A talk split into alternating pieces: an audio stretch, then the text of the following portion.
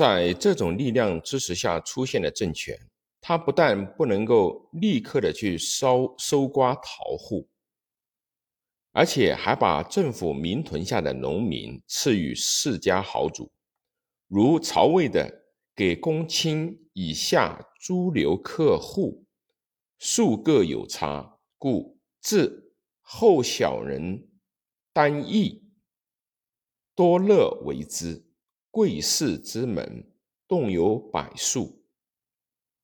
东吴也有复城下客户的事实。《三国志·吴志陈表传》注引江表传在，全命复客二百家。《三国志·吴志周瑜传》在，全后注令曰：“故将军周瑜、陈普，其有人客？”皆不得问。《三国志·吴志吕蒙传》在，别赐浔阳屯田六百户，余守冢三百家，复田五十顷。《三国志·吴志蒋钦传》在，青竹全以芜湖民两百户，田二百顷，给亲妻子。《三国志·吴志》潘璋传，在张嘉禾三年卒，张妻居建业，赐田宅，复客五十家。政府既然给大量的佃客赐予丞相，则已被庇护与世家豪族的不取佃客之被追认为合法，更是不容置疑。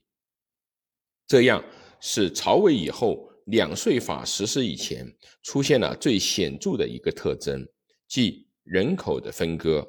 封建土地所有主的权利，在这一时期内，诚如马克思所说的是，不是由他的地租的多少，而是由他的臣民的人数来决定的。这种人口的分割，反映在法制上，便成为了两晋南朝的给客。因克制度和隋唐的奴婢不取为不克口等规定。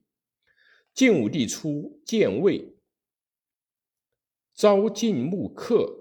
木客是指豪士之家公然招募佃客，佃客可以逃避公家的赋役，所以但役的农民多愿意充当佃客。权势之门。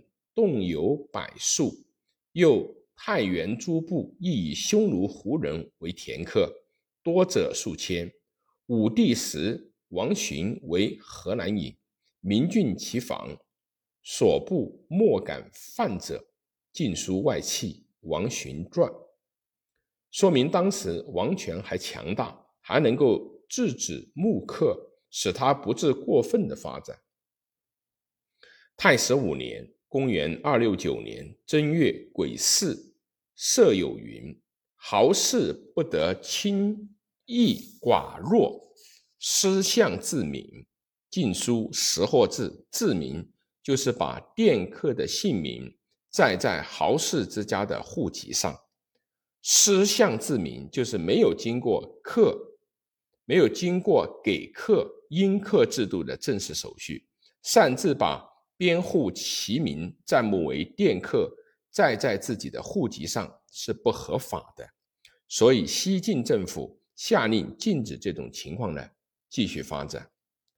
西晋初年也有刺客制度，如《晋书·华表传子》《义父传》载，初表有刺客在葛，使义因县令元。邑禄敏，三客各带一鲁。刺客是封建国家赏赐的佃客，元义却把刺客中的三客代之以鲁，这是不合法的。所以后来元义因贪污犯了罪，华裔也因以卢待客的事情而免官削爵。